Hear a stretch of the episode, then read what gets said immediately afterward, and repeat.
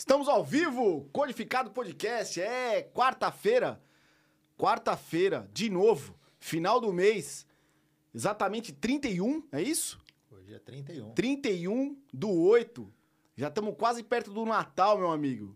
De novo, Codificado Podcast aqui ao vivo, às 21 e 15.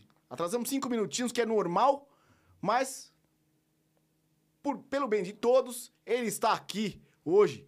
Rogério Quelucci. Daqui a pouco a gente vai fazer aqui um bate-papo. Lembrando que esse é o Codificado Podcast, eu sou o Kiko. O nosso Instagram é arroba Codificado Podcast. Quero que vocês aí que estão entrando deixem um likezinho, se inscreva no canal e lembrando que o nosso bate-papo amanhã já está no Spotify, hein? E estou com ele aqui, Rogério Quelucci. Qual que é o seu Instagram? Arroba Rogério Quelucci? É, Roge- arroba Rogério Quelucci. Já está na tela para vocês. E aí, Rogério, tudo bem, cara? Graças a Deus, a cada dia melhor. Obrigado aí pela, pela presença, por ter aceitado o convite. A gente enche o saco das pessoas para virem aqui falar, porque geralmente eu trago uma pessoa muito mais inteligente que eu desse lado, porque eu quero aprender, né, cara? Isso que é a importância da vida. Quando eu resolvi fazer o podcast, eu falei assim, cara, vou levar gente para eu aprender, porque a importância é isso, né? Você conversar com pessoas e absorver alguma coisa. Mas eu já te digo que isso já é um sinal de inteligência, porque as pessoas inteligentes sabem que não sabem quase nada. Então, Isso, quem isso é já vi inteligente está aberto para aprender. sempre, né? É sempre. aí. As pessoas nunca sabem tudo, né, cara? Ah, não tenha dúvida. Cara, você é um monte de coisa, né? Professor de universidade, já foi físio, trabalha com vendas. Me conta aí, cara. Primeira, primeiramente, boa noite, né? Boa noite. O Kiko. seu Instagram é arroba Rogério. Isso. Sigam o Rogério lá. Dê um likezinho aí no, no nosso canal. Se inscreva. E, cara, vamos tocar o barco. Você me pergu- você falou que eu, já, que eu sou um monte de coisa. Eu falo que eu já fui um Já monte de coisa, né? Eu falo que é, acho que o, o sinônimo para mim aí é transformação. Da minha vida é transformação. É, Em e- que tá ligada a transformação de cada um? É, é um passo a mais ou é uma, uma experiência ruim? Não, de forma alguma. O ser humano ele é fadado a se transformar o tempo todo. Eu, do meu ponto de vista, ninguém veio na Terra para ficar na estática ou ser estático, né? Inerte, sem se movimentar. Pessoas que são mais felizes são pessoas abertas à mudança. Porque mesmo que você não queira mudar, o mundo ao seu redor vai mudar. Queira você, concorde ou não, o mundo vai mudar. Então, se você não está muito feliz com as mudanças que o mundo vem promovendo, seja você então promotor das suas próprias mudanças. Então, do meu ponto de vista, é, mudança é a essência de todo ser humano. Ninguém chega na Terra aqui de um jeito e sai do mesmo jeito. Tem um filósofo grego chamado Heráclito, viveu 500 anos antes de Jesus, e ele tem uma frase que é célebre: O homem jamais se banha duas vezes no mesmo rio, porque nem o rio será o mesmo na próxima vez, e tampouco o homem será o mesmo, porque tudo se transforma. As, as mudanças ocorrem instantaneamente, assim, né? Queira ou não, o mundo vai mudar. Então é melhor ou você acompanhar ou você ser o promotor das mudanças. Então eu falo que minha vida é pautada em mudança, em transformação.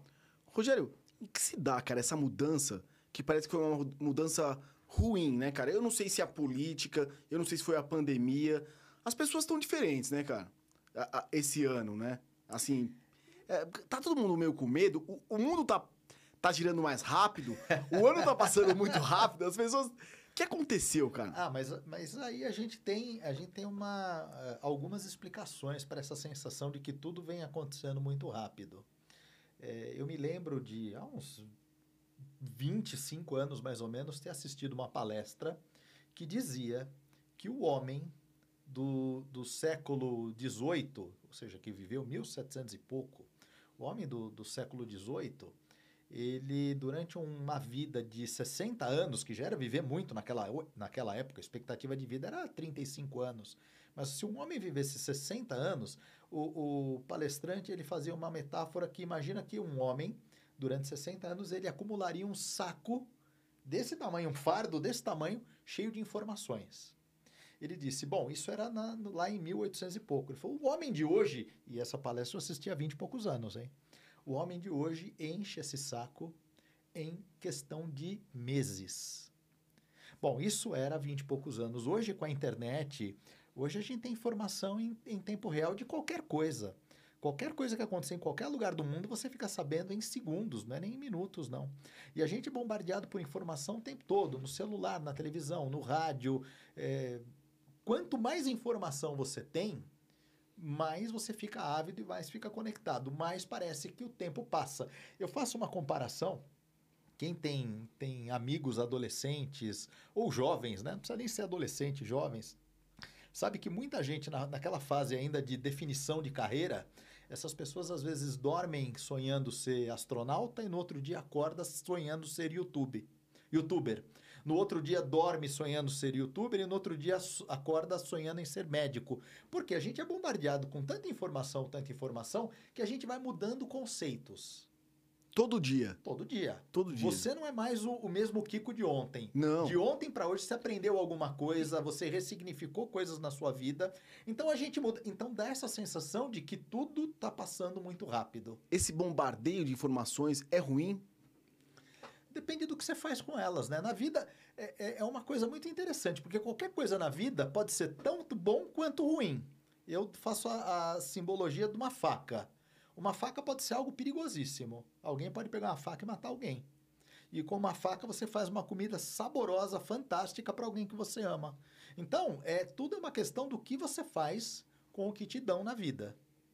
Alguém vai lá e de repente no jogo de futebol quebrou tua perna. E você pode achar que aquilo é a pior coisa que aconteceu na sua vida. Mas de repente, com a sua perna quebrada, você teve tempo de ler um livro novo, você teve tempo de conhecer outras pessoas por conta do tratamento que você teve que fazer, e de repente aquela situação gerou coisas extraordinárias na sua vida. Toda questão de ponto de vista e o que você faz com aquilo que fizeram contigo. É, isso é muito louco, né, cara?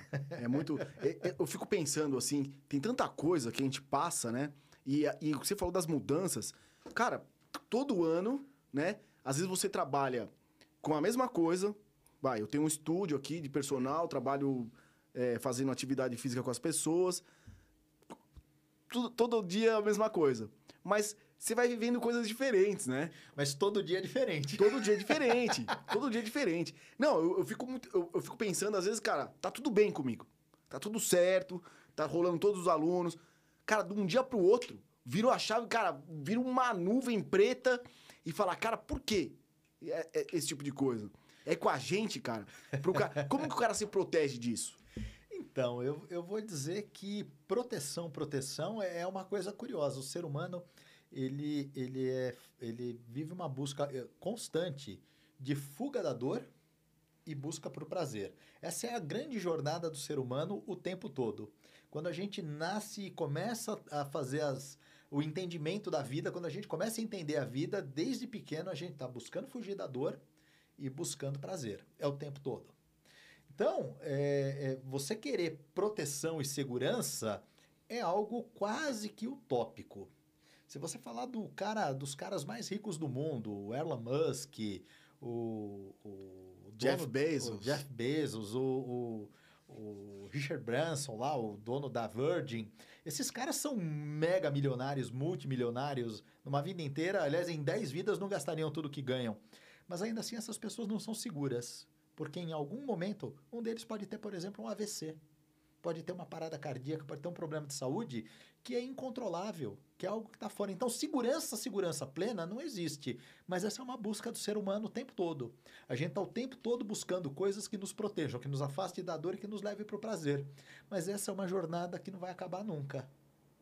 Todo mundo. E, e, e, quando tem um cara que ele é fora da curva, assim, que ele fala, cara, eu não busco dinheiro, eu não busco um monte de coisa, e eu tô, beleza, pela, deixa minha vida me levar. O que que Pois é, né? Mas aí, aí vamos pensar nisso, né? De repente, aonde eu encontro felicidade, essa pessoa que você falou, ela não está atrás do dinheiro. Mas a grande pergunta é: quem disse que dinheiro é felicidade para todo mundo ou para alguém? A gente, cria algumas ilusões na vida. É... Quer ver um exemplo? Se você perguntar para a maioria das pessoas por que, que elas trabalham, elas vão dizer que trabalham, a maioria vai dizer que trabalha por causa do dinheiro. Mas o dinheiro é uma coisa amorfa, sem vida. É um número na, na conta do banco, é um, é um pedaço de papel, vários, vários pedaços, várias folhas de papel impressa.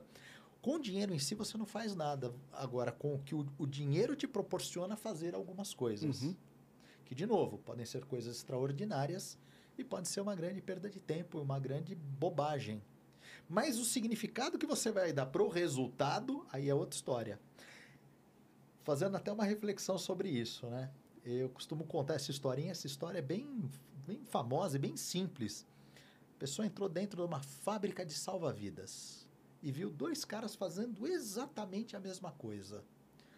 Os dois estavam costurando salva-vidas, só que um estava feliz, estava radiante, e o outro estava lá, mal-humorado, triste, com a cara fechada.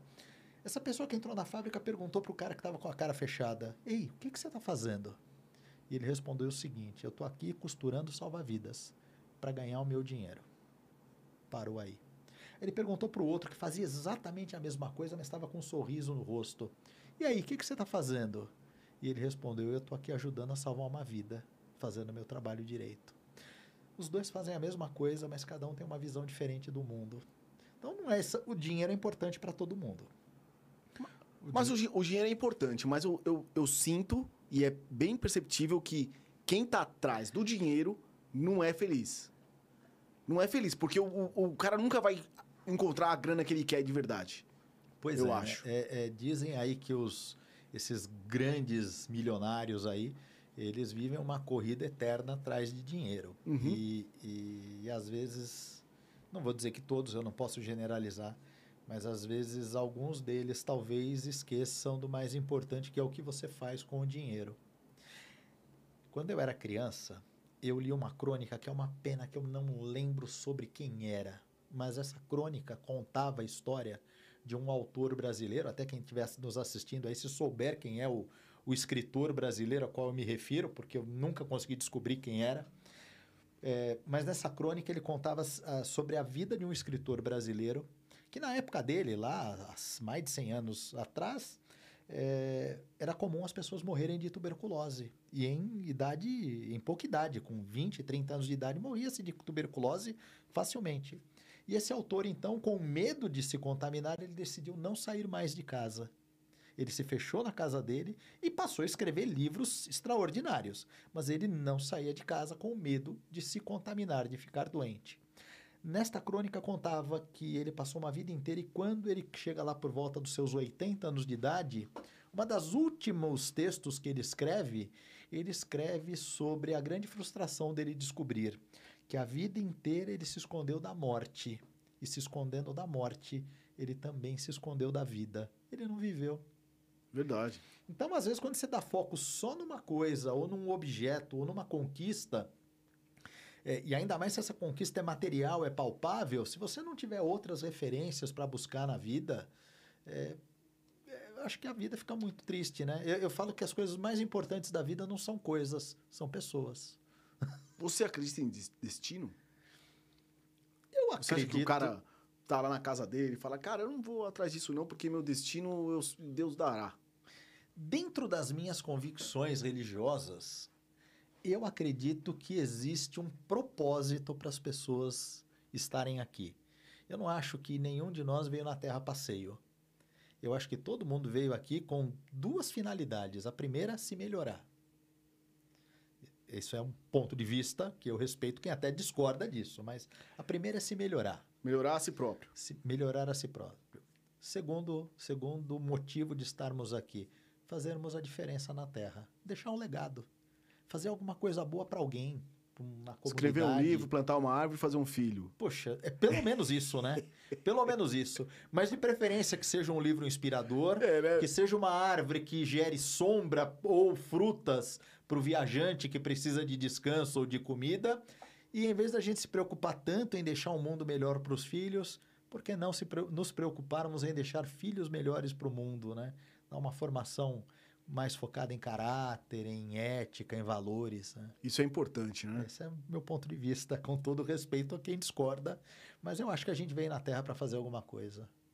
E, e, e, o que é mais importante, assim, para o cara que, que começa a desenvolver? O que, que você acha que é o mais importante? Você, é você acha que é o caráter do cara?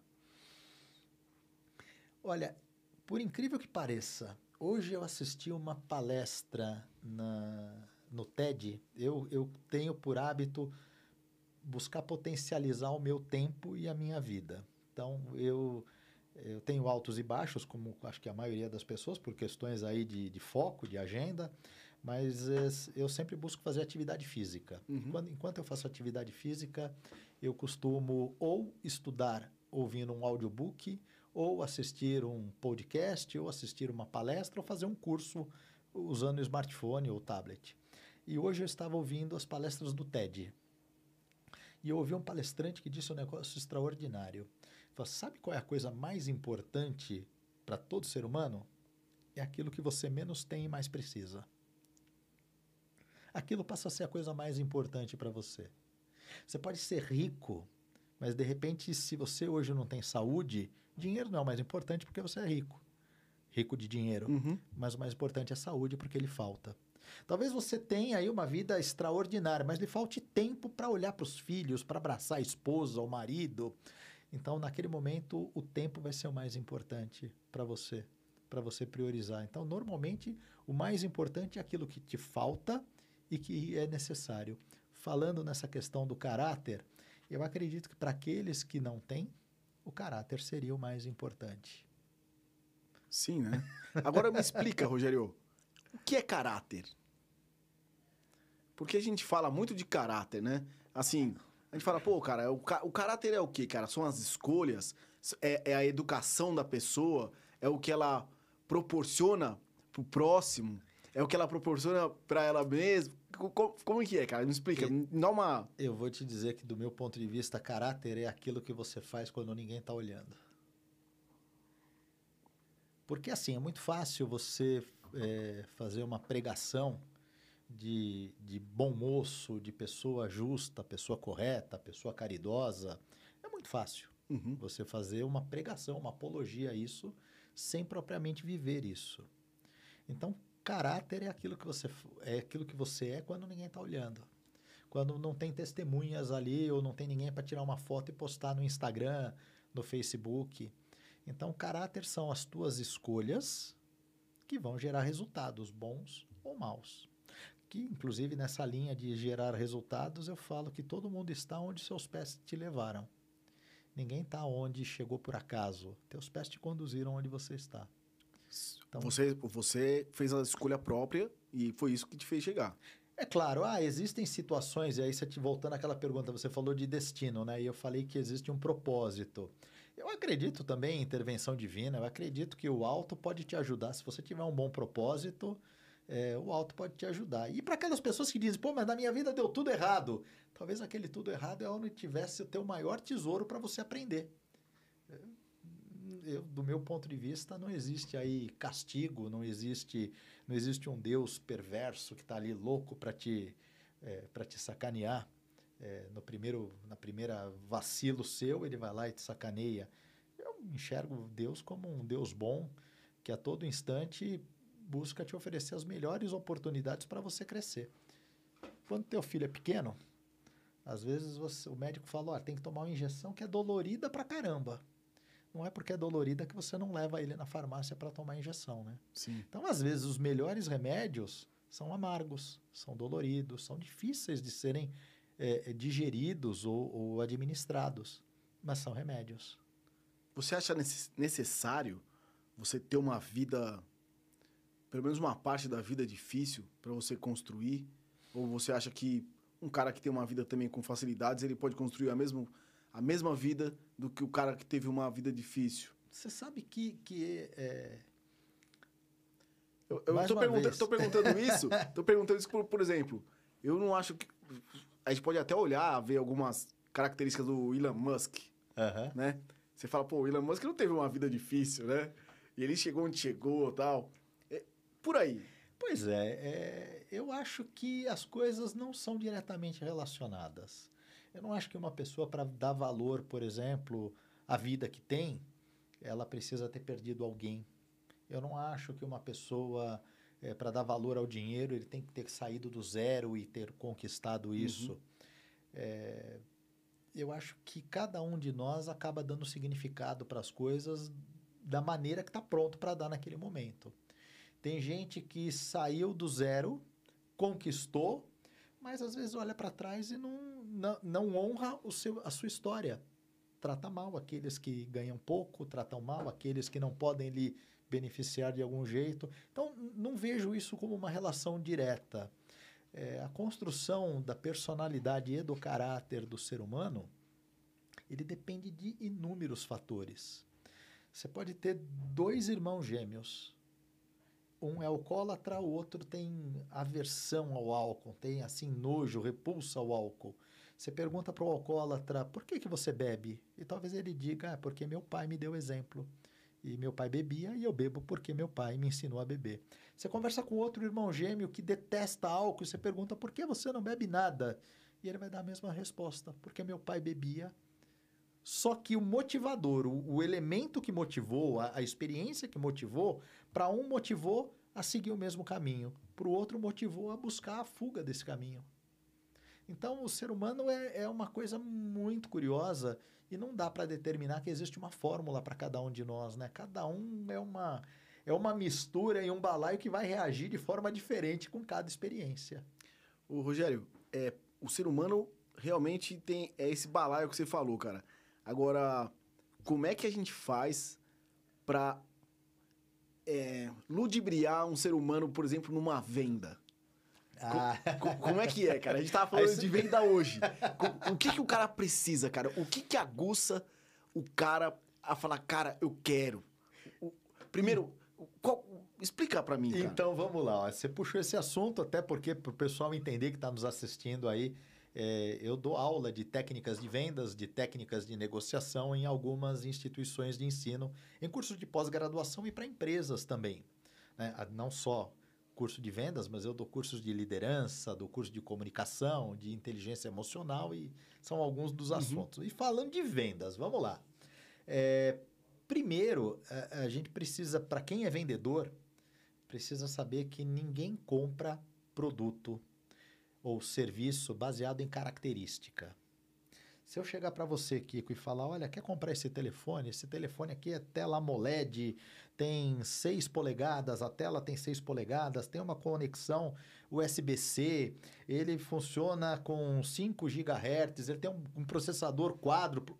Cara, isso não quer dizer nada, principalmente para a maioria das pessoas que não entende termos técnicos. Isso é característica, ninguém compra característica. Lembra que eu falei que as pessoas elas vivem uma eterna jornada de fuga da dor uhum. e busca de prazer? Sim. Os bons vendedores são aqueles que entendem qual é a dor da pessoa, qual é o sonho da pessoa, dor e prazer. Prazer, sonho, dor é a fuga que. Então, qual é a tua dor? Eu preciso entender o que, que te machuca, o que, que te incomoda, e eu preciso entender quais são seus anseios. Eu vendo resultado. Você quer fazer uma boa venda? Foca em resultado. Mas não o resultado que você acha. Imagina que você veio comprar um carro e você gosta de carro possante. Mas eu tenho um carro para vender que eu acho, eu me amarro no acabamento interno dele. Se eu começar a falar, olha como ele é confortável, eu também não vendo para você. Porque ainda que isso seja um ganho né? Fuga da dor, busca do prazer. Eu estou oferecendo prazer pelo conforto, mas não é o, o esse o ponto que você está atrás. Você está atrás de carro rápido, com de motor potência. com roncão, de potência. Então, isso tudo que eu falei da parte interna pode até ser verdade, mas teu interesse está lá dentro do capô. Então, se eu quero falar com uma pessoa, eu tenho que primeiro conversar a, dentro da linguagem dela. Eu tenho que vender aquilo que é a resolução de um problema ou a realização de um sonho e tenho que conversar dentro da linguagem dela, demonstrando para ela aquilo que a gente chama em venda de valor. Vender valor não é o que eu acho que é valor, é o que você acha que é valor. De novo, usando o exemplo do carro. O carro tem um motor fantástico, um porta-mala enorme e um acabamento interno ótimo. Mas o teu foco é o, é o, é o, capo, é, é o motor. Mas, mas então, para isso, você tem, em pouco tempo, você tem que descobrir o que o cara gosta, você tem que ter uma conversa com ele em pouco, em pouco tempo. Então, a gente está falando de venda, Cê, assim, qualquer tipo de venda? Tem, tem um... É, isso que eu estou falando se aplica mais ao que a gente chama de venda complexa. Venda complexa é aquela que, para você, o cliente, quando decide, ele demora mais para decidir. Normalmente, ele não decide sozinho, ele decide com outras pessoas. a o relacionamento com o fornecedor é mais importante até do que o próprio preço, porque ele vai precisar de suporte, de assistência técnica, de auxílio depois da compra. E comprar errado pode botar em risco a vida dele, pode botar em risco o emprego dele, as finanças dele. Então, isso a gente chama de venda complexa. É, é a chamada venda grande. Que, que não é uma venda complexa? A venda simples, por exemplo, uma camiseta. Você passou na frente de uma loja, viu uma camiseta ali, 50 reais, uma pichincha. Você comprou a camiseta. Se o vendedor te atender mal, você compra mesmo assim. Se a loja não for legal, você compra mesmo assim. É, se o cara fala que não dá garantia, você compra mesmo assim. Porque são só 50 reais. E se você chegar em casa e vestir ela ficar apertada, você também não vai ficar bravo, não. Porque você pega a camiseta e doa para alguém, ou, ou sei lá, ou faz pano de chão. Uhum. Isso é uma venda simples. Então, o que eu estou falando aqui é mais focado para vendas complexas.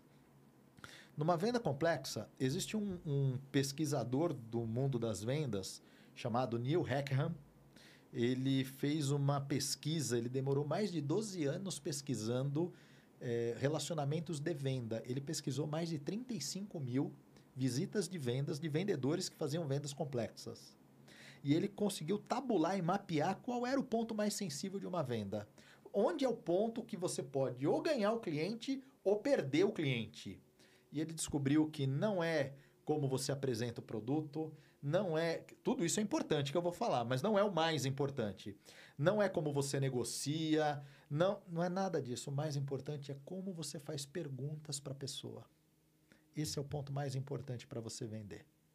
Porque quando você faz boas perguntas, o cliente ele começa a perceber em você uma maturidade e uma senioridade no assunto. Se você fizer boas perguntas, ele vai falar: opa, eu não estou falando com qualquer um. Esse Uhum. cara entende. Ele entende de mim e entende do que ele vende. Então, boas perguntas ajudam a despertar uma, uma percepção de senioridade no do vendedor. Segundo, eu faço boas perguntas, eu ajudo você a pensar em coisas que você não tinha pensado. Vou usar de novo o exemplo vai, do smartphone. Você veio aqui ficou apaixonado por esse smartphone. E aí você, ah, eu quero comprar. E aí eu faço uma pergunta: você vai usar ele para quê? Ah, eu vou usar para jogar. Então, jogar para você, é, o, como, o, que você me diz que é jogar bem? O que, que te dá prazer quando você joga? Ah, me dá prazer quando eu jogo com uma tela é rápida, as cores são vivas, o som do fone é extraordinário. E aí eu consigo codificar que de repente esse aparelho serve ou não serve para você. Uhum. E aí eu consigo te fazer uma oferta de valor. Então, olha, Kiko, baseado no que você me disse que você de fato quer, eu vou te apresentar um produto diferente, com outras características que eu tenho certeza que vão te encantar. Você me disse, nas perguntas que eu fiz, que o que esse aparelho entrega não serve para você. E eu, de repente, tenho um que até tem maior valor econômico, mas ele vai te entregar mais valor de usabilidade. E nesse momento, é lógico, não é para todo mundo que isso vai funcionar, mas para boa parte das pessoas vale mais eu pagar um valor maior, mas num produto que vai me atender plenamente os meus prazeres, os meus anseios, vai curar minhas dores e vai me oferecer o prazer que eu busco. Perguntas. Grandes vendedores sabem perguntar direito e como eles fazem boas perguntas, eles falam menos do que o cliente. Porque eu faço a pergunta certa, você fala, fala, fala e eu te ouço. Fez sentido? Aí, Adriano. Pega essa, meu amigo. É, não, todo sentido. E o, o cara que tá comprando, ele quer achar no vendedor um cara melhor que ele? Olha, é- isso, Ele- é, isso é curioso, tá? Ele, ele, ele não quer, ele, fala assim, cara, vou comprar de um cara que é melhor que eu. Eu vou te dizer que é depende. Depende do que você quer dizer como ser melhor. Quando você vai, isso eu costumo explicar nos meus cursos de vendas. Vamos imaginar que a gente está fazendo agora uma negociação de vendas de novo, ou o exemplo do telefone, o exemplo de um carro, e eu vou te vender, vai o carro. E aí você, por algum motivo, você comenta comigo o seguinte: ah, porque eu quero comprar esse carro, porque quando eu passei em Paris, eu vi um modelo igual que essa mesma montadora lançou lá e eu fiquei encantado por ele.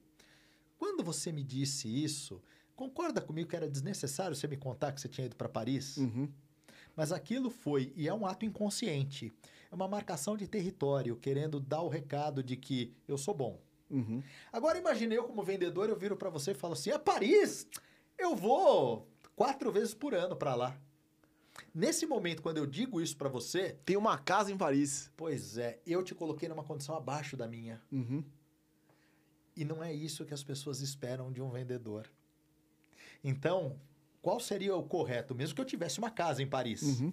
mesmo que eu fosse quatro vezes por ano e você me disse que, olha, eu fui uma única vez em Paris, mas aquilo é o teu momento de brilhar. O cliente, naquele momento, ele, ele busca. É, por incrível que pareça, existe muito mais, muito mais fatores emocionais envolvidos numa negociação do que fatores técnicos, inclusive para venda B2B, para empresas com empresas. Existem mais fatores emocionais do que técnicos. E se eu desconstruo aquele momento onde você é a figura mais importante, eu estou colocando a perder a venda. Então, o que, que você espera normalmente de um vendedor? Não que ele seja melhor que você em todos os aspectos, mas que ele seja um consultor capaz de te dar assessoria naquele produto ou serviço que você está vendendo. O resto é melhor eu ficar quieto. Se eu fui para Paris, é melhor eu ficar quieto ou dizer, poxa, que bacana que você foi para Paris. É a experiência encantadora. Veja, eu estou fazendo referências da minha mente, que eu já fui para lá. Uhum. Puxa, é uma experiência encantadora, mas eu não preciso dizer que ah, quando eu fui eu fiz isso, porque senão, em muitos casos, isso vira competição. Você vai, se você pudesse colocar uma câmera oculta e acompanhar uma situação de venda que isso acontece, você vai ver que às vezes ou o cliente ele vai tentar rebater, fala, ah, mas depois de lá eu fui para Londres. Aí é uma medição de ver quem é que é o mais poderoso nesse momento. As negociações, e saindo um pouco da venda, mas entrando para a negociação em qualquer aspecto, seja a negociação de você com a tua esposa para decidir em que restaurante você vai, ou se vão visitar a sogra ou, ou um primo no final de semana, ou vão ficar em casa assistindo um filme, é, sempre há uma relação onde o poder ele migra de um lado para o outro. Isso é natural. E, e, essa questão do jogo de poder, né, para quem, quem o poder tá na, com quem o poder está na mão, é muito curioso e é muito bacana de observar quando você faz uma análise fria estando de fora. Né? Até me lembrei de uma frase do José Saramago. Quando você está numa ilha, para você ver a ilha, você tem que sair da ilha. Sim. Ou seja, quando o ser humano, para se observar, para saber quem ele é de fato, ele precisa sair de si para olhar por outra perspectiva para entender quem ele é de fato. Então, numa negociação, quando a gente observa, faz ali um cliente oculto, ou então a gente observa um, um, vendedor trabalhando né, de longe ali, é muito bacana ver esse jogo do poder, né, que hora está na mão de um, hora está na mão do outro. O cara precisa ter esse controle, então, de venda. Aí a gente entra num fator que hoje é o assunto que eu mais gosto de dar, de, de ministrar nos meus cursos. É falar sobre inteligência emocional. Os melhores vendedores são aqueles que conseguem, princípio da inteligência emocional, conseguem entender quais são suas emoções, entender o que lhes motiva, o que desmotiva, o que lhes encanta e lhes enche de energia e o que lhes murcha, lhes faz perder a vitalidade. Então, os melhores são os que identificam isso em si e identificam as emoções dos outros. Conseguem entender como é que o que eu falo impacta você, e se a tua cara é uma cara de alegria, de desconforto, de tristeza, consigo fazer a leitura, inclusive, do não verbal, da tua comunicação não falada, daquilo que você representa pela expressão facial, pela gesticulação, pela postura, e como eu lido com isso. Pô, muita coisa, né? não, é, é, é, sério, é muita coisa. O cara. Pô, e, e um cara preparado nisso no mercado, ele, ele, ele, ele vai em frente.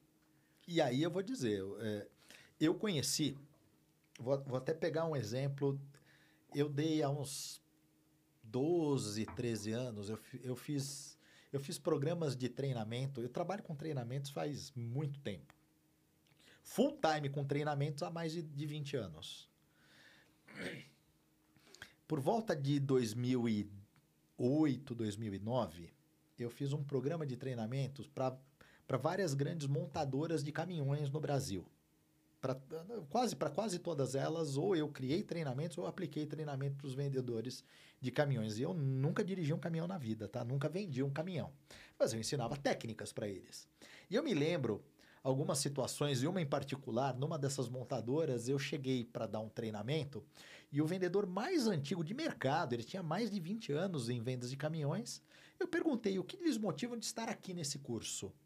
E esse vendedor mais antigo levantou a mão e falou: Eu quero aprender o que ela faz. Ele apontou para uma jovem, uma moça que devia ter uns 25 anos de idade, e ela trabalhava com venda de caminhões, fazia coisa de seis meses só. E eu pedi então para ela, então, e o que que ela tem, né? Eu perguntei para ele, depois perguntei para ela, e ele falou: "Eu não sei, porque ela nunca trabalhou com caminhão, nunca vendeu caminhão, não entende nada de caminhão, e ela vende mais do que eu atualmente. Desde o dia que ela entrou na empresa, ela vende mais do que eu". E eu pedi para ela comentar. Ela falou: "É simples. Eu acolho meus clientes. Eu trato eles muito bem. E se eu não sei, eu digo que eu não sei. Eu vou buscar a informação que ele precisa.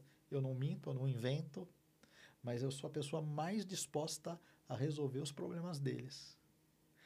Isso é inteligência emocional aplicada a vendas. Eu sei das minhas limitações, eu sei das minhas dificuldades, mas elas não me impedem, elas não me congelam.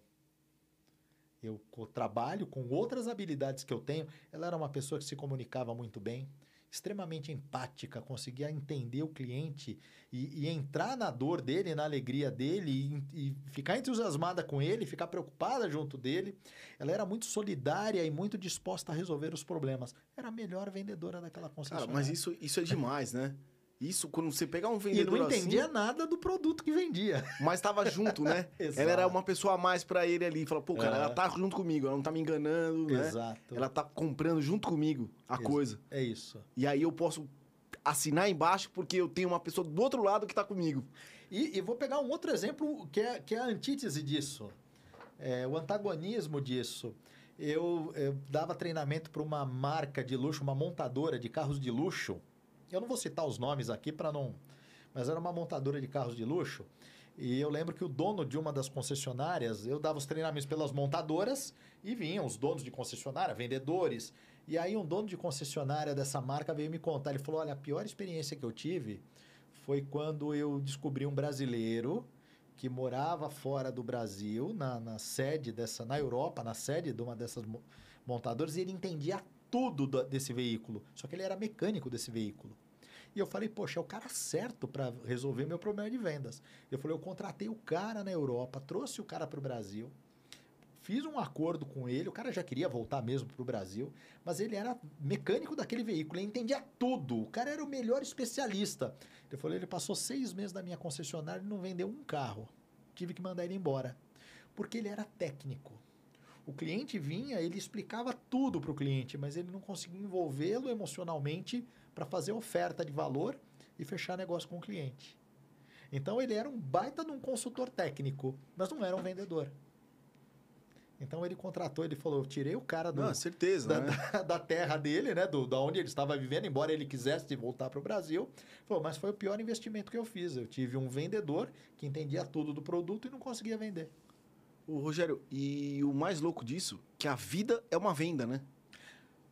Você entrou num ponto, a gente vende o tempo todo. A gente vende nossa, nossa aparência, o nosso valor como pessoa. Uh, quando a gente está buscando aí uma, uma namorada ou um namorado, a gente vende aquilo que a gente promete, e às vezes essas promessas não são cumpridas, né? Sim. Porque eu falo que quando a gente está numa, numa situação de flerte, você busca mostrar o seu melhor. E para isso você acaba sendo, você acaba se policiando para não fazer as coisas que são desagradáveis, mas que fazem parte de você também. À medida que você começa, que você conquista a pessoa, Aí você começa a ser mais você. Depois de uns dois, três meses, você é quem você é e acabou. Começa a soltar uns peidinhos, né? começa a fazer assim, coisas. filme. É, mas é isso. Começa a fazer coisas que num flerte você não faria. Mas isso acontece para conseguir um emprego. Isso acontece na hora de vender um produto. Isso acontece dentro do trabalho para você negociar. Olha, numa empresa. Quem vai fazer o café hoje numa empresa pequena? Poxa, você vai, você vai seduzir a pessoa para que hoje ela faça no seu lugar. É a mesma coisa em casa, quando a gente não tem acordos bem definidos, quem vai lavar a louça hoje? É uma negociação. E você vai vender um benefício do porquê melhor é a tua mulher ou teu, o teu marido lavarem a louça hoje do que você. Tudo é negociação. O tempo inteiro vende, é, é, é, isso mesmo, cara. Tipo, a, a gente vende e negocia, né? Fazendo uma correlação o tempo todo. Você sai de casa vem, se vendendo, né? O tempo inteiro. É as, pessoas, as pessoas se vestem, né? pra se vender, não é isso? É isso, é No- isso. num dia que você chega num bar. É, é- é muito louco, cara. E, e você dá curso disso? Entre várias coisas, eu dou cursos de técnicas de vendas e técnicas de negociação. Tanto em algumas instituições de ensino. Eu sou professor da FIA, do IBMEC, dou aula na BSP também, na, na Business School.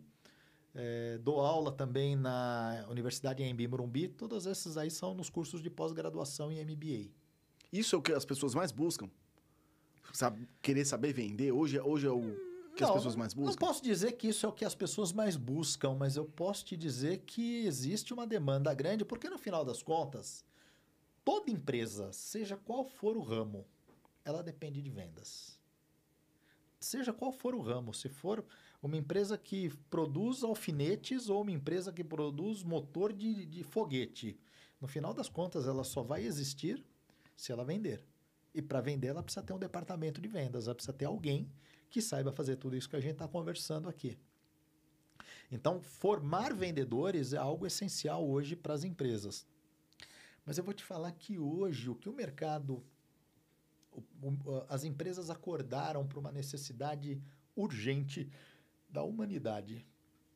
As es- empresas estão buscando cada vez mais cursos de liderança e cursos voltados para o trabalho com o lado emocional do ser humano. Que os, muitos cursos que recebem o nome de inteligência emocional. Certo. É, porque a grande verdade é que não dá para separar um ser humano, um profissional, do ser, do ser pessoal. Você é um ser integral. Você é uma coisa só. Então, não tem como eu falar: olha, Kiko, eh, você está com um problema em casa, deixa os seus problemas em casa e vem trabalhar aqui. Você consegue fazer isso por algum tempo, mas você não consegue fazer isso o tempo todo. Então, hoje o que se percebe é que, tanto para você ser um bom vendedor, para você ser um bom operacional, para você ser um bom líder, você precisa conhecer as suas emoções, conhecer o que te motiva, o que te desmotiva, o que você consegue lidar, o que você não consegue lidar nas questões emocionais, ter isso ciente e criar estratégias para lidar com isso. Então, se eu fosse te dizer daquilo que existe hoje uma grande procura, são a, a- a procura para os cursos que. E, e eu posso dizer o seguinte: não significa que são cursos com o nome de curso de autoconhecimento, mas são cursos de autoconhecimento. Mas muitas vezes são curso de liderança humanizada, curso de vendas relacional, é, curso de comunicação de alto impacto. para você acessar os estados emocionais de quem recebe a sua mensagem. Então, no final das contas, os cursos ainda costumam ter aqueles nomes tradicionais: curso de vendas, curso de oratória, curso de negociação, curso de liderança. Mas hoje, se você não colocar um elemento ali para ajudar o ser humano a se entender e entender o outro, o curso não é completo. Aqui, cara, é, a gente tem muita procura. É, já veio bastante coach aqui, né? E tem muito. Eu tenho percebido assim, tem muito mentor no mercado, né? A que se dá essa mentoria é que muita gente precisa ou que aumentou o número de gente que já acha que é mentor? Os dois. Os dois. É, eu, puxa, eu estudo autoconhecimento. Eu tô com 52, vou fazer agora 53 anos, agora daqui a três meses, aí, dezembro. Em dezembro eu faço, três não, um pouco mais. Eu faço aí 53 anos. É, o primeiro curso relacionado a autoconhecimento, eu tinha 14 anos de idade. Então, de lá para cá, eu já estudei pra caramba sobre ser humano. É, e o que eu percebo é que de tempos para cá, de fato, existe um número grande de pessoas se dizendo coach, se dizendo mentores, porque existem muitos cursos hoje que prometem, e esse é o grande perigo. Existem muitos cursos, e cursos bons, inclusive, mas que utilizam como mote de vendas. Olha, eu vou te preparar para você ganhar muito dinheiro com mentoria ou com coaching. Tanto que o, o, o termo coaching, inclusive, ficou, ficou até relativamente mal visto no mercado, que as pessoas começaram a mudar para mentoria. Sim. Ah, e daqui a pouco vai ficar mal visto também. Eu me lembro quando eu fiz um dos cursos, um do- das minhas formações de coach, é, isso por volta de 2015, mais ou menos, um dos cursos, eu me lembro que haviam acho que 70 pessoas fazendo aquele curso. E eu lembro que eu olhava aquele. E eu já trabalhava com treinamento há muito tempo, com desenvolvimento humano há muito tempo. E eu via, a gente fazia os exercícios lá em duplas, em trios, e eu via que tinha gente que não tinha condição nenhuma de apoiar os outros. E por um ponto muito interessante, trabalho de coach, o que muitos às vezes se equivocam, o trabalho de coach não é dar respostas para as pessoas, mas é fazer a pergunta certa para a pessoa descobrir qual é o seu caminho. Então, coach não aconselha. E eu vi, às vezes, nesse trabalho, as pessoas loucas para aconselhar. Dentro do próprio curso. As pessoas não conseguiam entender qual era o papel delas. Eu falava, meu Deus do céu, essa pessoa vai acabar o curso, vai sair com um diploma de coach e ela vai querer sair dando um conselho para os outros. Diferente do mentoring. Para você ser mentor, você precisa ter vivido aquela experiência. Vou te dar um exemplo. Eu não consigo ser mentor para médicos. Eu não sou médico. Vou mais além. Um médico dermatologista não consegue ser mentor de um médico é, cardiologista. É, cardiologista. Por quê? São áreas de especializações diferentes, ainda que os dois tenham uma origem semelhante, que é a, a, a, formação básica de medicina, a especialização de cada um é outra. Então, mentoria envolve aconselhamento. Mentoria envolve questionamento para te dar uma direção. É, eu vejo, eu vejo o cara que saiu do esporte e dá mentoria para o cara ganhar dinheiro. Pois é, então aí a grande pergunta é o seguinte: quantos milhões você já ganhou antes de eu querer ensinar alguém? Porque é uma baita de uma hipocrisia, né? Eu falo, não, eu vou ser mentor financeiro. Tá, quanto dinheiro eu já administrei na minha vida para eu dizer que eu tenho condições de te ajudar a administrar o seu? É a mesma coisa que você chegar num, num endocrinologista para fazer uma dieta e chegar ali e o médico que vai te atender pesa 250 quilos. Isso é sacanagem. Então, essa comparação precisa ficar bem claro. Ora, se o que ele prega e o que ele ensina ou ele, ou ele é, propaga não funciona nem para ele, como é que ele vai querer que funcione para os outros? Não, é, eu, eu fico pensando nisso mesmo. Tipo, um personal que pede para você fazer uma atividade que ele nunca fez. Ele não sabe nem o resultado daquilo. Instantâneo. O cara, o cara tá cansado. Você fala, cara, faz isso, isso, isso. Que é uma coisa que tá na minha área, né? Uhum, faz tá isso, isso, fácil. isso. Aí o cara. Pô, o cara cansou. Aí você fala, não, não cansou, não. É, Aí só é que você nunca fez. Você fala, mas se eu fizer isso aí, eu morro na primeira, não é? E tem muita gente, cara, assim. Hoje o que mais tem é nego querendo ser mentor. Sim. E ensinando um monte de coisas. Você vê, ó, num dos cursos, eu fiz uma vez um curso de marketing digital. Porque eu, eu, como eu dou aulas, eu tenho que estudar. Eu posso não ser o, o expert eh, eh, em determinados assuntos, mas eu tenho que conhecer muita coisa. Até para que um aluno venha me perguntar, eu possa dar orientação onde que ele tem que procurar, onde que ele tem que estudar. É, bom, enfim, eu fiz um curso de, de marketing digital, um curso presencial, isso faz também uns 5, 6 anos. E eu me lembro que uma das professoras do curso de marketing digital, ela disse uma coisa muito interessante, que é uma verdade, mas é uma verdade perigosa. Ela disse o seguinte: olha, se você lê um livro sobre um determinado assunto, você pode virar uma autoridade sobre este assunto comparado com milhões e milhões de pessoas que não leram aquele livro. Então, por esse ponto de vista, isso é uma verdade. Sim. Ah, puxa vida, eu vou falar, eu li um livro sobre, sei lá, como fazer bolo com fubá. Sei lá, estou dando um tema. Então, eu li esse livro, milhões de pessoas não leram. Então, eu virei a autoridade em falar sobre bolo feito de fubá.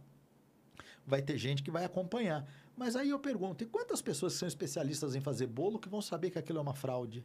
Ou que aquilo não funciona? Haverão também centenas ou milhares de pessoas que vão saber que o meu conhecimento é limitado. Então, voltando àquela tua pergunta, né? Tem muito coach, muito mentor ou as pessoas que precisam? E eu tinha dito, os dois. Sim. Por um outro lado, eu acho que a gente, eh, a gente vive numa, principalmente aqui no Brasil, a gente tem uma carência muito grande de capacitação e capacitação te ajuda a enxergar mais longe. Muita gente fez uma formação o, o, nível, o primeiro grau, o segundo grau, que agora vive mudando de nome, eu não sei mais os nomes. Ensino fundamental, ensino médio, é, ensino superior. Fez uma faculdade e a pessoa acaba o curso universitário, ela não sabe quase nada da vida. Porque ela não teve, nem desde o berço, e em momento algum da, da formação dela, ela não teve, por exemplo, aula sobre relacionamento humano ela não teve aula sobre gestão do próprio dinheiro, ela não teve aula sobre empreendedorismo, ela não teve aula sobre comunicação, sobre, sobre como lidar com as emoções. E aí você encontra gente que às vezes até tem uma formação acadêmica técnica relativamente boa, outros têm uma formação triste, mas gente que entende muito tecnicamente de uma determinada coisa, mas é carente de vários outros campos, principalmente das relações humanas e do olhar para dentro de si mesmo. Então, nesse ponto de vista, existe muita gente carente precisando de alguém para dizer qual é o caminho. Existe um mercado enorme. Mas a gente entra em outro fator, né? Nem sempre você tem alguém preparado para fazer isso. É, eu me lembro de uma vez, é, eu, eu participo de grupos de professores no, no WhatsApp, grupos de, de coaches, grupos de mentores. Eu, eu tenho grupos que são geralmente focados no mundo do desenvolvimento humano e do desenvolvimento profissional e pessoal. Então eu faço parte desses grupos. E certa vez, num determinado grupo, eu vi uma pessoa postar o seguinte: gente, me ajuda. Eu fiz um processo de coach para uma pessoa e eu prometi para ela que no final do coach ela arrumaria emprego, porque ela me procurou porque ela estava desempregada. E acabou o processo e ela não arrumou emprego. E ela falou que vai me processar. E agora? Então, olha que coisa. Ilusão de quem contratou, acreditando que aquela pessoa faria uma mágica e lhe arrumaria emprego. E ilusão de quem vendeu a promessa falsa. Eu não tenho como prometer para você que eu vou te ajudar a arrumar emprego ou que você vai arrumar emprego porque você fez um processo comigo. Eu tenho que perguntar para você o seguinte: por que você acredita que você até agora não conseguiu um emprego? O que, que você olha as pessoas bem-sucedidas ao seu redor, na tua área? O que, que eles têm que você não tem? Ah, eles falam inglês. Isso é importante para você arrumar emprego? Ah, eu acho que é, porque todo mundo que está bem-sucedido fala inglês. Tá? É isso que falta? Então vamos lá. O que, que você precisa fazer para você sanar esta deficiência? Para você se transformar em alguém mais competitivo? Vamos criar um plano de ação? Seria esse o papel do coach, Aí por o cara exemplo. fala, preciso de dinheiro, só que eu não tenho emprego. Então vamos Aí lá. ele volta a estacar zero, né? Não, geralmente é Não, isso, mas, né? mas até isso tem saída. Só que as respostas estão dentro da pessoa, não sou eu que dou. E a minha pergunta tem que ser isso: olha, pelos teus olhos, pela tua maneira de ler o mundo, quem que você enxerga que conseguiu resolver esse problema? Porque se você falar, não, ninguém resolve esse problema, você é e você faz aquilo que você acredita. O Henry Ford falou uma vez isso. Se você acredita que pode ou acredita que não pode, das duas formas você está certo. Então, se eu pergunto para a pessoa e ela fala, não, não tem solução, então, ok, olha, você não adianta gastar dinheiro comigo, porque eu não vou conseguir te ajudar. Porque se você só vai conseguir aquilo que você de fato acreditar. Amanhã eu vou dar um curso sobre mudança de mindset para uma empresa. Amanhã Mi- de manhã. Mindset é, é uma palavra nova no mercado aí, né? Mindset é o quê? É mudanças de pensamentos? Pois é, uma palavra em inglês, né? A junção de duas palavras em inglês e, e, cá, e- e cá entre nós, né? É moda, né? É a moda. Não, não, mas é só pra explicar pra galera que Não, tá eu, eu assistindo. tô justificando por que eu dou do nome, porque é moda. Porque é uma autora norte-americana, uma psicóloga, professora da Universidade de Stanford, a Carol Dweck, ela escreveu um livro baseado nas pesquisas dela e ela deu o nome de mindset, aquilo que no Brasil a gente chamaria de mentalidade. Uhum. Mindset é o mind de mente e set de direção. Então, direcionamento da mente, mentalidade, mudança de mentalidade. Quer ver um exemplo de como isso é importante? É, sobre mudança de mentalidade. Tem gente que acredita que é azarada. Isso é uma mentalidade Sim. Que a gente pode chamar também, baseado em programação neurolinguística e nos estudos da psicologia e da PNL, a gente pode chamar também de crença. Deu errado comigo, pô. Ah, é. Só comigo que acontece isso. Então, eu- eu estou dando um outro exemplo. Só comigo que acontece. É um outro modelo de mente, de, de mindset, de mentalidade, que isso pode ser extremamente negativo. Pode ser extremamente pernicioso para o ser humano. Se eu acredito que tudo que tiver que dar errado vai dar comigo, vai acontecer comigo, se eu estou numa sala com 50 pessoas e se aqui dentro chover dinheiro do teto, para todo mundo cai dinheiro, para mim cai o cofre vazio na cabeça. Se eu acredito nisso, eu tenho grande chance de seguir esse padrão mental para tudo na minha vida. Então, eu vou me esforçar menos, porque eu, na minha crença, Se eu me esforçar, não vai dar em nada, tá melhor não fazer. Eu vou me candidatar a menos oportunidades, eu vou me expor menos ao risco, porque eu tenho medo que dentro dessa crença vai dar errado de qualquer jeito. Então, normalmente, uma crença ela é uma profecia autorrealizável. É um decreto que vai acontecer. Porque eu faço por acontecer isso. Então, esse curso que eu estou mencionando. Tá em mim, né? Tá, tá em mim. tá- você fala, cara, eu não vou, porque já tá um- uma coisa negativa, você já tá atraindo para aquilo. Então, ora, se eu acredito que isso é assim, vai acontecer. Vai acontecer. E não é porque, ah, mas eu não disse que eu sou azarado, não. É porque eu me programei para que isso acontecesse. Eu trabalhei a esse favor, mesmo sem perceber, mesmo sem ter isso de forma consciente na minha cabeça, eu trabalhei para que isso acontecesse. Então, eh, eh, eu me lembro, há mais de 20 anos eu dei um curso para uma empresa e foi, era uma rede de. eh, Foi num shopping center e estava presente a gerente de uma rede de lojas que tinha uma unidade naquele shopping. Ela contou a história dela. Ela falou: Olha, estava passando uma dificuldade lascada, arrumei emprego numa loja, fazia parte dessa rede, tem outras 10 lojas na, na, na, na rede. E comecei a trabalhar de vendedora na loja. Eu estava com dois meses de trabalho, a gerente da loja estava grávida e ia sair com licença. A dona da rede veio na loja e falou: Eu preciso de uma, de uma das vendedoras mais experientes para assumir o papel da gerente. Falou: Nenhuma quis. Uma dizia: Imagina, eu vou perder meu tempo. Imagina, eu vou cuidar de mulher louca. Imagina, eu vou ter que lidar com problema. Imagina, se roubarem dinheiro, eu tenho que pagar. Todo mundo achou os defeitos. E ela falou: Eu era mais nova, não tinha experiência nenhuma. Eu chamei a dona e eu falei: Se a senhora me treinar, eu fico de gerente. Falou: Todas me chamaram de idiota. Disseram que eu era trouxa. A, a dona me treinou, eu passei lá, camelei para conseguir fazer a coisa certa. Bom, passado lá os quatro, cinco meses de licença maternidade, a antiga gerente voltou e falou: Olha, eu vou ficar em casa porque eu quero ficar com meu filho, eu não vou voltar a trabalhar. Quem é que foi efetivada como gerente da loja? A trouxa. E sabe o que, que as outras todas disseram? Puxa, como você tem sorte. De novo, é uma crença. É um mindset, é um, é um direcionamento da mente que acredita que as coisas vão acontecer pelo acaso. E não foi acaso. E ela mesma disse isso no curso e eu bati palmas para ela. Porque ela falou: não foi acaso. Eu me arrisquei. Eu treinei mais do que as outras. Eu me dediquei. Eu coloquei o meu emprego à risca. Porque se desse algo errado, eu ia ser mandado embora.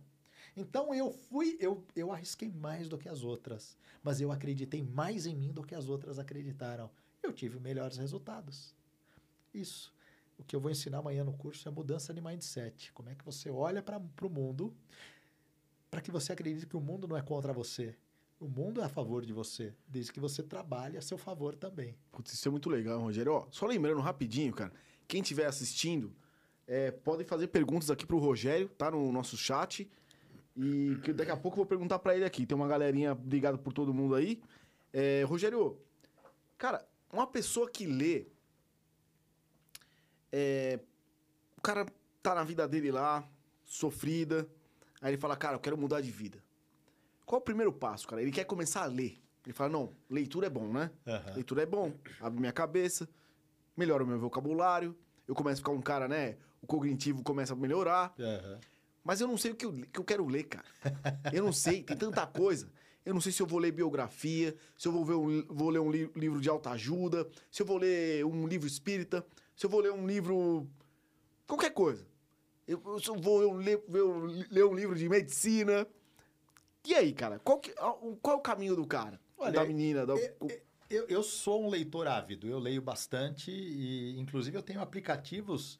Eu tenho a Alexa que lê meus livros da Kindle, ele, ele, ela dita, a Alexa instalada no meu telefone, ela dita os livros que eu, comp- que eu compro no Kindle para mim, quando eu estou fazendo atividade física. Eu tenho um aplicativo que ele me lê os e-books, e eu, eu- os audiobooks, ele dita para mim. Bom, para resumir a história, esse ano aqui eu já devo ter lido, acho que 12 ou 14 livros, tá? É, queria ter lido mais já. Mas acho que 12, 12. Eu li 12 livros até esse momento. Nós estamos no mês 8 indo para o mês 9. Minha meta era fechar o ano pelo menos com 20 livros lidos. Mas vamos lá. Quais são o- os critérios que eu uso? Primeiro, livros que vão ser úteis para aquilo que eu quero para minha vida. Por exemplo, hoje eu não leio livros de poesia há muito tempo mas há muito tempo mesmo. Antes eu lia. Quando eu não tinha os focos que eu tenho hoje para minha vida, gostava de dar uma olhada. Nunca fui um leitor ávido de poesia, mas cheguei a ler livros de poesia. É, não leio há muito tempo, porque não está dentro do meu objetivo. Então, a primeira coisa é, qual é o meu objetivo? O que, que eu quero para minha vida? Então, dentro do meu objetivo, eu vou escolher uma, um campo de livros que vão me ajudar a atingir os meus objetivos. Primeira coisa. Segundo, a leitura tem que me agradar eu já peguei muito livro que eu comecei a ler e falei, isso daqui não me, não, me agrega, não me agrega, porque não me agradou. O assunto era interessante, mas a maneira que o autor escrevia não me agradava. Então, ler um livro só pela obrigação de lê-lo é melhor não, é melhor eu aproveitar melhor o meu tempo. Então, esses são alguns dos critérios que eu uso. Eu dou a utilidade do prazer.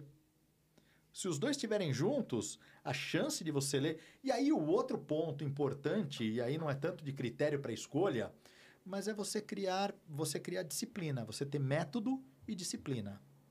Aliás, para qualquer coisa na vida. Sim. Se você tem dificuldade, é, por exemplo, eu tenho uma questão, eu sou disléxico e tenho questões ligadas a déficit de atenção. Para mim, qualquer coisa me tira atenção. Então, uma coisa que eu costumo fazer quando eu estudo. Eu ponho fone de ouvido. Se eu vou ler o livro físico, eu ponho fone de ouvido, eu ponho o abafador e eu leio buscando o maior silêncio possível. E tento ficar isolado. Meu melhor horário para ler é de madrugada. Esse é o horário que eu mais rendo para ler. É, não, eu não vou ler um livro, não dá para ler de madrugada. Uma outra coisa que eu faço é, é criar, buscar criar disciplina de horários. Então, por exemplo, hoje eu tenho uma disciplina de sempre que eu faço atividade física, ou eu vou assistir vídeos é, do TED ou algum curso que eu. Ou eu vou ouvir um audiolivro. Então, eu criei uma, uma disciplina em que, para mim, fazer esteira ou correr está associado a estudar. Eu coloquei isso para mim e eu faço isso com frequência. É, então, buscar estratégias. No, no, no Kindle, ele, ele lê para você o livro, é isso? O Kindle não lê, mas se você parelhar ele com a Alexa e baixar o aplicativo da Alexa no smartphone, o Alexa vai ler para você. Pô, que legal, hein, cara? Ele acessa o Kindle e ele lê o livro. Assim fica mais fácil. Muito mais fácil. Pô, e correr, e correr assim fica bacana, né, cara? É, eu, eu coloco ali, corri. corro, eu me programo, vou fazer uma hora de corrida aqui na esteira. cara, embora. às vezes eu tô lendo, você falou, tô lendo, Pô, beleza. Daqui a pouco já tô ali só acompanhando a leitura e minha cabeça já tá em outro lugar, cara. Então, uma outra coisa que eu faço. Eu tô, que... eu tô num, num, outro assunto. Mas sabe uma coisa que eu faço que para mim é importante? E até por isso eu prefiro livros de papel do que o próprio, o próprio Kindle. Eu gosto de anotar no livro, principalmente eu gosto de grifar o livro. Eu gosto de pegar o marca-texto e marcar os pontos que eu julgo importantes. E às vezes, como eu trabalho com treinamentos, o que, que eu faço muitas vezes? Eu dou uma lida num negócio, me vê uma sacada, eu pego, eu abro, eu abro o, o aplicativo do WhatsApp e eu montei um grupo comigo mesmo. Eu mando para mim, eu gravo um áudio comentando aquilo que eu li, aonde está no livro. Ó, no livro tal, na página tal, o autor explica tal coisa. Usar isso para colocar nos meus cursos.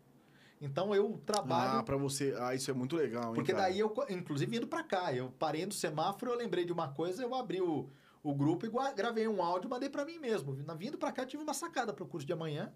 Eu falei, já deixa eu mandar o recado. É, é, e tem uma outra coisa também que eu tenho esquecido das coisas assim, cara, constantemente. Eu tô, putz, eu preciso falar aquilo. Aqui, eu tô, eu tô com você aqui falando, cara. Aí você passou por uma coisa, eu falei, putz, eu quero perguntar. Dois minutinhos que você ficou falando já foi. Ah, mas, Acabou, já então, não tem mais. Mas, ó, nesse aspecto, eh, a gente vive num mundo bombardeado de informação. Então, perder o foco é algo muito fácil. Isso aqui leva o cara para o buraco? Ou, ou leva ele para o alto ou leva ele para o buraco. Tá? Pode acontecer as duas coisas. Você pode utilizar o smartphone como uma baita de uma ferramenta, para mim ajuda bastante. Mas eu também me peguei já. Eu me pego, às vezes, perdido aí olhando vídeo que não me, não me adianta de nada que não, não me agrega em absolutamente não, nada. Tudo, tudo que, que assiste vídeo que não agrega em nada. Então, mas é, é, esse é o mal da nossa sociedade hoje. Porque o, o smartphone ele pode ser uma ferramenta extraordinária que vai cooperar com o nosso sucesso, desde que você use bem. É o mesmo exemplo que eu dei no comecinho do nosso bate-papo da faca. A faca pode servir ou para matar alguém ou para você fazer uma comida extraordinária. Você que vai decidir o que, que você faz com ela. Então, como é que você faz para fugir das armadilhas do smartphone? Para você não perder o foco? De novo, estratégias, métodos. Coloca lá temporizador, coloca ali os, os gestores dos aplicativos para ele te avisar quando você está muito tempo no aplicativo. Bloqueie aquilo que. ou, ou delimita horário para você utilizar. Tem tudo isso aí, cara? É? Nativo, inclusive, do, eu não sei do, do, é, do iPhone, iPhone, mas no, nos, nos telefones, nos smartphones da Android, com o sistema operacional Android, você consegue é, bloquear tempo e definir tempo de uso de aplicativo. Caramba, eu não sabia não. Que louco, hein? E existem, inclusive, aplicativos que você baixa, alguns até de graça, que você consegue fazer gestão do tempo é, do teu uso. Pô, o Carlos Henrique Zanata, pô, obrigado aí, Carlos. Boa noite, sexta-feira, hoje é dia do repórter fotógrafo. Eu, eu comecei o, o, o nosso bate-papo aqui, não falei, não sabia também, viu, Zanata? Mas obrigado aí, cara. Felipe Gonçalves está com a gente, Laura, Edgar Baldo, é, Codificortes. A Laura mandou uma pergunta aqui, ó. Ao mesmo tempo que temos cada vez mais informações, também cada vez mais esquecemos mais do que já aprendemos, não é? Então, olha, você sabe que hoje o grande, o grande segredo para você ampliar a sua capacidade é você saber desaprender também as coisas. Porque na história da nossa vida a gente já aprendeu coisa inútil e bobagem pra caramba. A gente já criou crenças, a gente já criou é, é, linhas de raciocínio, valores que às vezes não são positivos, não, que pelo contrário, eles nos atrapalham muito na vida.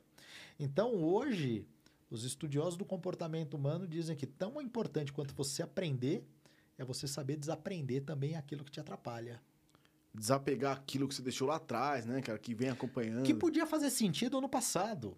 Sabe, quando, quando eu era criança, um, várias coisas da nossa sociedade de hoje, que hoje é tido como barbaridade, eram valores válidos para aquela época sabe, visões machistas, preconceituosas, aquilo era válido para aquela época e tá tudo bem. Aquilo era o que valia naquela época. Hoje, se eu continuar apegado a isso, eu tô parado no tempo, eu tô fazendo mal para mim. Então eu preciso saber me desapegar das coisas que me atrapalham. As crianças também, né? Eram é, educadas de uma outra forma antigamente, né? E hoje.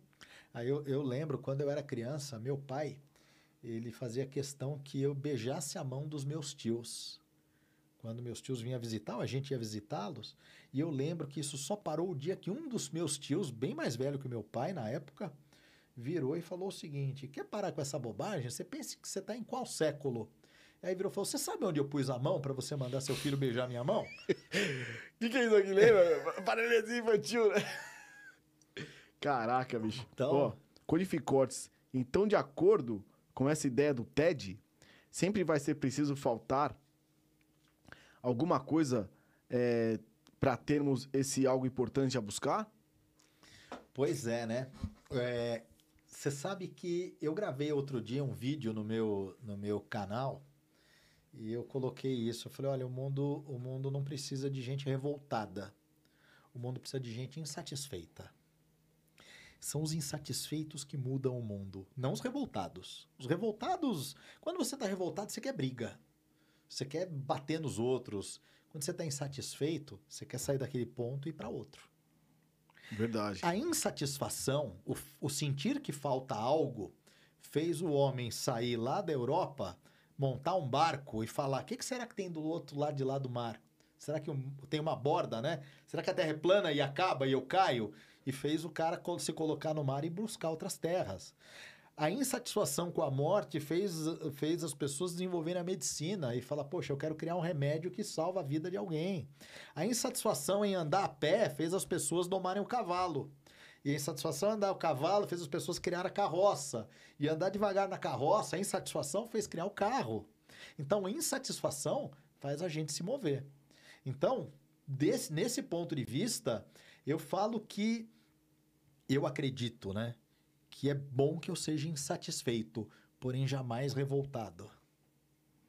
É, isso faz, é uma grande mudança, né? Faz uma grande diferença. Pô, cara, o Edelso tá aqui também, mandando. O Rogério é referência nos temas que envolvem a mente humana. Obrigado aí, Edelso, também por estar tá presente com a gente. grande amigo. É, povo perdendo tempo com informação inútil na internet. Pô, o Edelson é monstro, hein, cara? Chegou aqui falando de história. Marcos Gonçalves também mandando um parabéns. É, quando tudo está na zona de conforto, é a hora de promover mudanças. O Edelson tá mandando aqui o, o assunto dele. Jefferson Azevedo aqui. Boa noite, ótimo bate-papo. Esse é meu pai, tá sempre com a gente. Todo mundo aqui. Cara, queria agradecer sua presença aí e queria, de cara, pô, cara, é. Te convidar pelo menos duas vezes por mês aí pra gente bater um papo, cara. Muito legal. Quando quiser, quando quiser. Muito legal. Você tem muita coisa pra falar, né, Rogério? Cara, acho que tenho. Dentro, dentro dos, do, do, do seu universo aí, cara, pô, a gente pode bater papo de um monte de coisa aqui, cara. Pô, muito quiser. legal. Hoje foi muito bacana. Cara, é, o pessoal vem aqui. é, eu sempre, agora, né? Eu tô pedindo pra todo mundo indicar um livro. Que eu vou começar a colocar. Pô, eu- eu- desde quando eu comecei a pedir pro cara indicar um livro, eu falei que ia colocar lá no Instagram. Não coloquei ainda, mas eu vou ter um tempinho colocar a carinha do cara e o livro que ele indicou. Aham. Mas pra quem tá assistindo, cara, quero que você indique um livro aí. Posso indicar dois, então? Pode, pode indicar dois. Já vou indicar dois aqui, ó. O primeiro eu já comentei sobre ele. É o livro da autora Carol Dweck. O livro se chama Mindset. Mindset. Mindset. Ela fala sobre as pesquisas dela e ela fala sobre essa questão de que ela identificou que existem pessoas que têm o que ela chama de mindset fixo, pessoas que acreditam que tudo vai dar errado, que isso não é para o bico dela, que se vai se, se é para dar errado vai ser com ela que vai acontecer, e tem gente que tem um mindset de crescimento. Pessoas que são mais otimistas, que são mais esperançosas, e por, por conta deste modelo mental, elas arriscam mais, elas se jogam mais as aventuras da vida e acabam tendo melhores resultados. Esse é o primeiro livro que eu, que eu indico. O segundo livro é O Poder do Hábito, do Charles Duhigg. O poder do O hábito. Poder do Hábito. O Charles Duhigg, ele é um, um jornalista investigativo e ele fez uma baita de uma pesquisa sobre por que as pessoas fazem o que fazem. E ele foi desde pesquisas científicas, que foram identificar o comportamento, por exemplo, de uma pessoa viciada em jogo. Por que, que a pessoa continua jogando, mesmo perdendo, perde casa, perde carro, perde, perde tudo que tem, e ela continua jogando ainda? Então ele foi descobrir, ele foi fazer um levantamento de- histórico de, de análises científicas desses, desses comportamentos e também fatos que demonstram como que o hábito pode ser poderoso na vida de uma pessoa. Então, nesse livro ele conta histórias, ele traz esses estudos é, e ele também traz como você pode mudar um hábito negativo e instaurar hábitos positivos para sua vida. São dois livros que eu recomendo que valem a pena serem lidos. Pô, cara, legal. Brigadão mesmo. Ó, é, lembrando que o Instagram do Rogério é Rogério Quelute. Quelute. Quelute se escreve com C-H-E-L-U-T-T-I. C-C-I. CCI. É nome complicado. CCI, burro! Deve ter... Tava vendo hoje, cara, no, no- um pedacinho no trecho que eu acompanho no- na internet. Os caras colocaram aquele trecho do Bastardos em Glórios, Sei. que o cara fala. Escalope. Como? Escalope. Esca- Não lembro dessa, dessa passagem. Eu O vi cara- o filme, o filme o, é muito o- bom. O alemão, querendo falar se o cara era, era italiano mesmo, falando pra ele. Daí ele, fala assim, daí o cara. mão que- assim. É, tipo, eu falo tudo errado, mas eu meto uma mãozinha aqui. Gente, brigadão. Esse é o Codificado Podcast. Toda segunda e quarta, às 21h10, ao vivo. É, nosso Instagram é arroba Codificado Podcast. É, no YouTube, nosso canal é Codificado Podcast. Tem o Codificortes também. Entra lá pra ver os cortes. Se inscreva no canal. Deixe seu likezinho. O Instagram do Rogério é arroba Rogério Quelute. Beleza? C-H-E-L-U-C-C-I. Quelute. Ó, se a Laura me pega essa... Cara, professor de italiano, ela me mata. Obrigado a todos que esteve com a gente aí, que estiveram com a gente essa noite ao vivo. Rogerião, cara, puta aula, hein, cara? Brigadão É, mesmo. Eu que agradeço aí o convite. Bicho, foi- o papo, assim, já passou de uma hora fácil, mas eu quero convidar você de novo aí, cara, pra já gente tá aceito, já tá trocar aceito. uma ideia e, cara, falar mais coisas. Pô, de novo, né, cara? Tô aprendendo aqui, isso pra mim é uma honra. E se puder, cara, mês sim, mês não, você tá presente aí pra dar. Venho Ó. sim, venho sim. Ó, porque a nossa, a nossa cara aqui, ó. tá- Aprendemos, né, Adriano? Fala aí, família. Né? Bom, né? Tava falando de venda hoje, cara. É, A gente então, tá falando pode de vir venda. aqui fazer um programa só para falar de venda, só para falar sobre liderança, só para falar sobre autoconhecimento e tem assunto. Porque uma, uma coisa diferente, cara, que eu vejo em você assim, é, fora a galera que vem, que faz mentoria e tal, é que, que que o pessoal que vem, legal também, é que já vem meio que programado com aquilo, Aham. sabe? Aquele texto, né? O que, o- você não, cara, você traz os porquês, né, das coisas, assim. Não, eu- Isso é do caramba, Eu assim. gosto de conversar. Legal, cara. Pô, cara, brigadão, bate-papo, show de bola. Valeu, valeu mesmo. Gente, uma boa noite aí a todos. Até semana que vem. Lembrando, hein? Vai lá no Instagram do Rogério, dá uma fuçada lá, que tem coisa boa, não precisa nem falar, né? Valeu? Boa noite aí, até a próxima. Valeu. Espera aí que nós vamos tirar uma fotinha.